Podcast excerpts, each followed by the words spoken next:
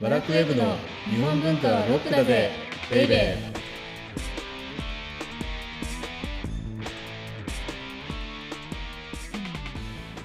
こんにちは。バラクウェブ編集部スタッフ、先入観に支配された女、サッチーです。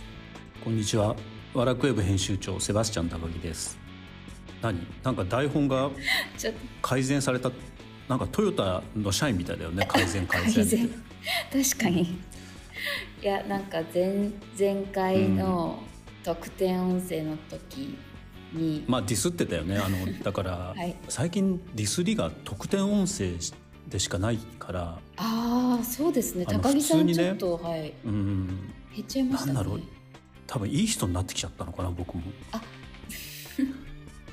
なんはいなんだろうね年なのかな丸くなってきた最近、疲れてるとかじゃなくてですか。まあ、疲れてるのかもしれないんだけど、はい。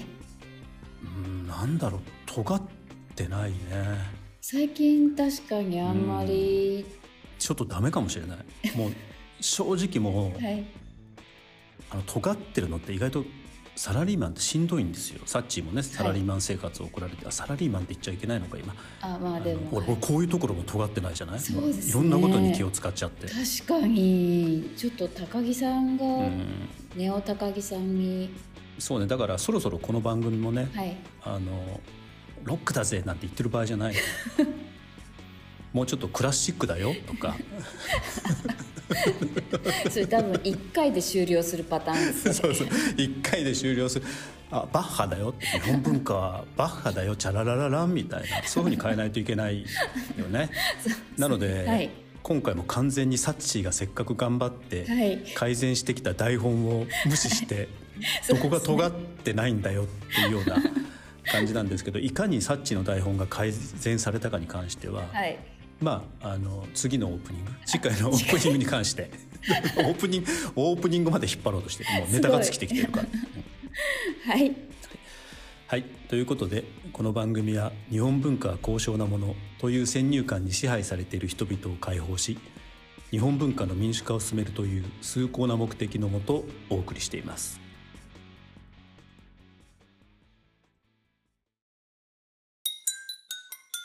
日本文化はロックだぜベイベー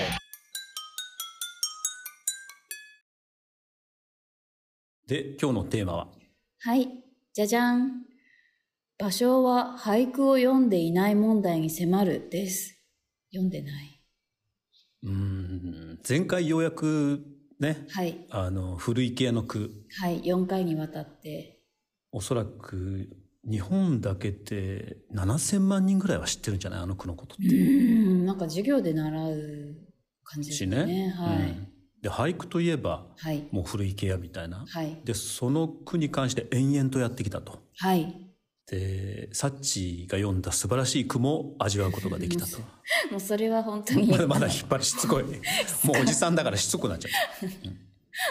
そこは変わらないんですなねはいった。うん。でもいよいよなんですよ。いよいよいよいよ古池屋の句の解説は終わったので、はいようやく松尾芭蕉のはい人そのものに迫ろうかと。おおやっとと思ったんだけど、はい、あのなんであのねうんうん、古池屋の句の魅力はもう散々解説したとはいなんですでもなんであの句が革命的だったのかはいどうしてここまで教科書に載り続けるのかはいそれっていまいちわかんないじゃないああはだからそれを知るためにはい芭蕉以前と芭蕉以後っていうのを知る必要があってつまりああはいはい、うん芭蕉によっうてん、はい僕たちの世界はこんな風に変わったんだよっうんっていう紹、介をする必要があるんですよ。なるほど、うんででそもそもねはい言っておかなくちゃいけないのは、はい散々芭蕉は俳句であの句によって世界を変えたとか言ってますけどはい芭蕉は俳句なんて読んでないってことなんですよ俳句を読んでないのに全然わからないい 何言ってるんでしょうこのおじさんはっていう感じですよねやいだと思う んです僕もそう思うんです、やはいあなんかし下手に出てるな今日ちょっ と何があったんだろう僕にイヤホン忘れたからじゃないでそうすそうイヤホン忘れてちょっと皆さんお待たせしてしてしまっただからさこういうのって重要だよね、ちょっとこうなんていうのかなミスっちゃって、はいはいもういきなり「あーごめんなさい」なんて思ってると、はいなんかその後全体下手に出ないといけないってい うこう雰囲気があるじゃないだから、はいやっぱり準備っていうのは重要だよねあ。でもそれははい、うんおっしゃる通りですね私もよくやっちゃいますけどはいで俳句の話に戻すとですね、はいはいあのあくまでも芭蕉が読んだのははい俳句ではなくてはい俳諧の連歌なんですよ。徘徊の連歌連歌が連歌もしくは連歌。はいまあ、だから連歌っていうのは連なる歌っていうふうに、はいあの読むんですけれどもこれはい何かっていうと、和歌ってありますよね。はい赤は分かりますあの五七五七七のうんうんはいずーっと日本人が読んできた。百人一首とかそうそうそうそれで平安時代はあれで女口説いてたみたいなねはいのがあると思うんですけれども、はいあれを五七五を誰かが読んではいで七七を違う人が読んでおーはいはいでまた五七五違う人が読んでみたいな風にうーん延々とこう連なっていって、はいそのチームで一つの歌を編んでいくみたいなあ一人でやるわけじゃないやつなんですね一人ではあるややるわけじゃない、うんうんだから連なっていくでしょ句がはいうんうんなので連歌って言うんですけれどうも、んはいでそれって何かっていうと、うんずっと日本って結局和歌の伝統で生きてきたわけですようんうんうんはいもうずっとずっとはい1,000年ぐらい。千年はい万葉集とかそういうそうはいで「万葉集」っていうのは奈良時代に成立してると思うんですけれども、はいそれを同じくして、はい実は連歌っていうのも成立してるんですね。そんなに古いんですかだから古いんですよ。知りませんでしたで知らなかったでしょはいでまあその後和歌がずっと日本のもう文学の王道であって、うんうんでそれとともにそこに寄り添うようにレンガっていうのも王道であり続けたんですけれども、はいやっぱねそうすると疲れちゃうんですよ。あやっぱり疲れちゃう飽きもうちゃう自然だとか、はい恋だとか愛だとか、あーはいでそういうのを真剣に命がけで皆さん読んでるわけうんね。うんうんうんでも中にはふざけたやついるじゃないたまに教室でブーみたいに平こいちゃう やつ。高木さんいや僕は平和こかないですよ。まあふざけはしますけど。はいでそういうものをはいあの徘徊徘徊ねうんうん滑稽さみみたいな徘徊といって、はいそれで連歌にを読むのに疲れちゃった人たちが、はいちょっとお楽しみでお酒なんか飲みながら、はいそのおかしな面白みのある歌を読みあったんですね。へえそれが徘徊の連歌っていうやつでへえで芭蕉が実は読んでいたのは、はいこの面白みがあったり滑稽があったりする連歌うんうんの最初の句があるでしょはい始まりの句。はいそれを北句って言うんですよ。だか発らする上の初とか、そうそう、はいはい上の初の夜行列車の初とか、 渋いだから渋い、渋はいい、例が渋いんですけど、始まりなので北句。はいで、ちなみはにい、最後の句のことなんていうか知ってる連歌の。えー、知らないです締めの句いやいやいやいや、まあそりゃそうだ、それ普通なんですよ。あの、あげくっていうの。あ挙句の果てそうそうそう。だから、あげくの果てのあのあげくって、はい結局、連歌の最後の句なんですよ、あげくって。ええー、だから、まだその先かよっていう。だから、あげくの果てなんですよね。すごい全然知らなかったですではいだから私たちって知らず知らずのうちに、はいそういうようなレンガのレンガの伝統のねはい言葉を使っていたりするんうーんでもいずれにしても、はい場所はだから俳句を読んでたわけじゃなくて、はい徘徊のレンガにおけるはい北句を読んでいて、はい始まりの句、はいでその北句を明治になって、うん正岡子規が、うんうん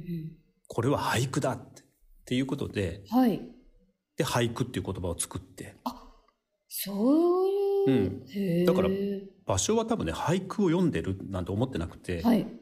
徘徊のレンガの北句を読んでるとか、っていうふうに思ってたと思う。そうなのなんか全然それも聞くと雰囲気変わりますね捉え方、変わるけど、はいまあだから、いかに我々って先入観に支配されてるってかっていうことだよね。うんはいもうずっと場所って俳句読んでた読んでたと思ってるわけじゃない、へー思ってましたはいでも場所が読んでたのは俳句じゃなくて、はい徘徊のレンガの北句だったっていうね。へえで、その徘徊のレンガのレンガっていうのは何かっていうと、はいこれは和歌の伝統に寄り添ってきたうん五七五七七っていうのを、うんまあ、五七五誰が読んだ。はい次の人は七七を読む。はい次はまた五七五読むみたいな感じ。うんだから基本的にははい、だからずっと和歌なわけなんですよ。うんうんうんだから、じゃあ和歌ってどういうことかっていううとん、はいこれって実は古事記ってあるでしょ古事記あはいあの日本の神々のさ、はいいろんな物語を集めた、はい多分日本でおそらく最初に、はい残っているものとしては、最初に編まれた書物だとと思うんですけれども、はいここにね、はい日本最初の和歌が掲載されてるんですよ、実は。そんな昔からあるんですねでしかもこれ、はい古事記自体は読まれたのは700年とかでしょ、はいはい多分作られたのは700何年とかの世界だと思うんですけれども、はいここに登場する日本最初の和歌って、はい誰が読んだかというと、はいスサノオノミコトなんですよ。あ神様神様。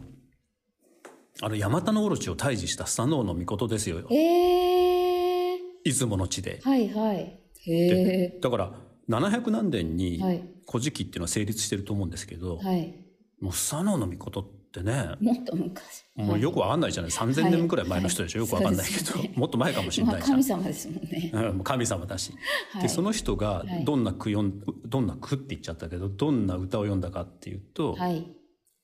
役も立つ出雲八重垣妻込みに八重垣作るその八重垣をってもうやいっぱい八重垣が八重がいっぱいですね八重だらけつまりへ雲が幾重にも湧く出雲の地でーはい妻との新居に良い場所を見つけたぞと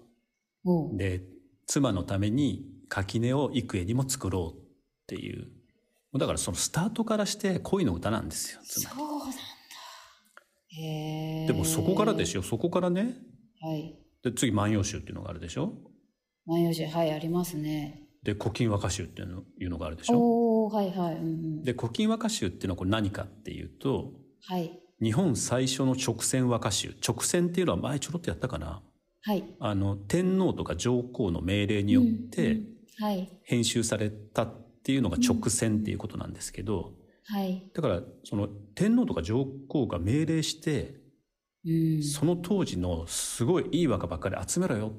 ていう和歌がうん古今和歌集ではいでそれが教科書で聞いたことのある和歌集とじゃあ新古今和歌集って聞いたことない、うんありますあれね中身はもう覚えられないからどうでもいいんですよあどうでもいいって言うとまた怒られちゃうんですけれ どもいやすごく大切なんだけど、覚えられないと、はいだからはい少なくとも古今和歌集と新古今和歌集ってなんだっていうのを覚えておくといいなっていうふうに思っていてはいじゃあ古今和歌集ってなんだっていうとうん天皇とか上皇の命令によって作られた最初の和歌集ね。はいでそれが全部で21個あるんですけれどもはい21個のうち最初の8個がめちゃめちゃ重要でおお「新古今和歌集」ってなんでこんな風に教科書に出てるかっていうとーはい直線和歌集21個の中のめちゃめちゃ重要な8つのうちの最後はい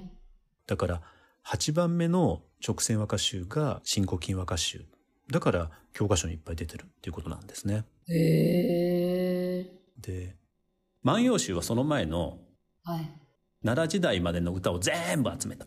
それもすごいですねだから4,000とか4,500集ぐらい集められた、 すごいボリューム うん、はいでだからいろんなものがある身分もいろんな人が読んだ歌があって、はいででも「古今和歌集」っていうのはその時代に「おいいぞ!」っていう1,100の歌が集められた。はいでうん全部で21個の直線和歌集があってうん8つの重要な天皇とか上皇の命令によって作られた和歌集があるんだけれどもはいでその最後が「新古今和歌集」ってういうことなんだよね。ーんはいでそれが鎌倉時代です新古今和歌集が。はいでそうするとね古今和歌集が作られてからうんもう300年以上経っちゃってるんですよ。ああはいはい新古今和歌集でさえね。はいでさらにその後時代がはい室町時代とかになると、はいどうなっちゃうかというとはいああの古今和歌集がどんな風に解釈されてたのか分かんなくなっちゃうわけですよ。ああでも今でもそうですよね今でもわかんないよね、はでもよりわかんないわけでないわけですよ今みたいに教科書とかもないし、うん確かにだからね正しはいい古今和歌集の伝授をしなくちゃいけないっおていうのが始まるわけなんですよへえ気づいた気づいたいああやそれでねはいあの古今伝授って言葉聞いたことないないです初めてああ、これで古今伝授ってちょっと覚えておくとねはい、はあの日本の文化やるときいろんなところで出てくるんですけれどもい、へえこれ古今集のはい古今ですよね、それを伝授するっていうことで、うんうん、技の伝授のそうそうそうそう、伝授ですねこれ何かっていうと、古今和歌集の正しい解釈をはい、はいあなただけにこっそり伝授しますよっていうことで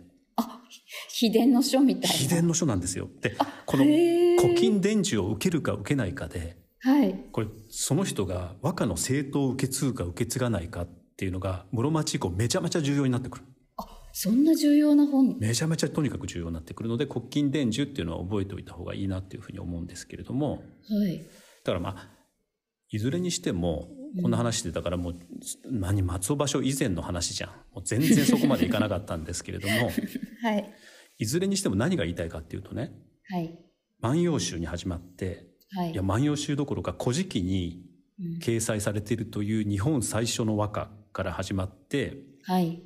今言った「新古今和歌集」がはい鎌倉時代でしょはいその後その「国金和歌集」っていう最初の直線和歌集の伝統っていうのはうん古今伝授っていう秘義とか奥義によってはいずっとずっとそれが正当なものだ文化の王道とはこれだっていうふうにうんつまり日本のポエム詩を詩の世界をずっと和歌が支配してきたんですよ。はいうんで芭蕉っていうのはまさにその和歌の時代のまあ終焉に位置するというかうんうん芭蕉によってこの和歌の時代っていうのがバカーンとバキーンと終わらした終わらされたおおそれが実は芭蕉の凄みとか凄さなんですね。だってへーはい最初に言ったようになぜかというとはい芭蕉は自分はまだあくまでもレンガを読んでると思ったんだ、うんうんうんうんつまりだから和歌の世界にの人だって自分では多分思ってたと思うんですうんよ。うんだって自分が読んでるのはあくまでもレンガのホックでうんあうんるだと。からはい徘徊の,、あの滑稽とか面白みを主とした徘徊のレンガのホックであると、はいでそれを読んでるっていうふうにしか思っていなかったのでへえだから今回はあの、はい俳句と言いながら和歌の話しかしなかったんですけれども はいで芭蕉は多分1640年とか50年でしょ、うんうん生まれたのが。はいだからで「万葉集」が成立したのが700年とかだとすると、はいそうするとそこから900年ぐらいは日本の文化、日本の詩っていうのは和歌がずっと支配してきた。おおすごいでそれをひっくり返したのが芭蕉だっていうのが芭蕉の凄さなんごいだから延々と今へ日ー和歌の話を、なるほどそういう流れがあってのうん、そうそうそれでねあの、はい前回まではあの古池の句のうんうんうん凄さとか魅力っていうのを説明したでしょはいだからあの句の魅力は分かったと思うんですけどはい次はじゃあなんで芭蕉がこんなにすげえすげえって言われるのかうんっていうのを紹介というか説明しようとするとはいそれまで日本の文化を何が支配してきたのかっていうのを知る必要があると。なるほどということで今日は、えーっといかに和歌が日本の文化を支配してきたか、そして芭蕉っていうのは俳句っていうものを読んでいるわけではなくてはい徘徊のレンガの北句をあくまでも読んでいたんだっていうのをご紹介して終わろうかなとはい思います。なかなか本題に入らない。前夜だけど前々夜ぐらいな感じですそうですね。あの、はい芭蕉前夜っていうふうに言って、てっきり芭蕉のちょっと前のこと話すかと思ったら、はい芭蕉の900年前の話をしだしたっていうね。 っていういや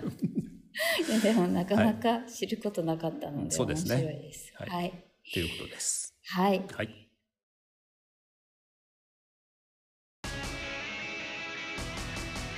日本文化はロックだぜベイベー